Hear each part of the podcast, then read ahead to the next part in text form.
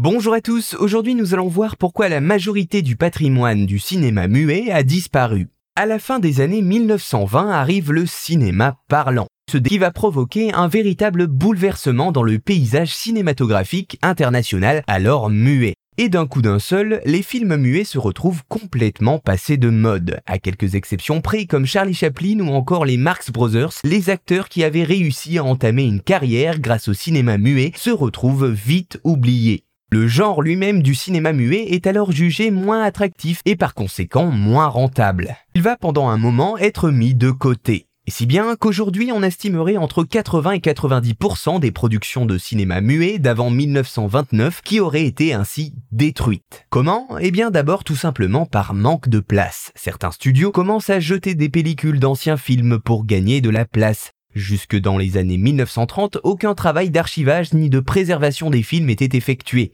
Mais ces disparitions de films s'expliquent également par la composition des pellicules. Faites à la base de nitrate, produits hautement inflammables, ces dernières provoquaient régulièrement des accidents dans les studios, accidents dans lesquels de nombreuses copies étaient alors perdues et brûlées.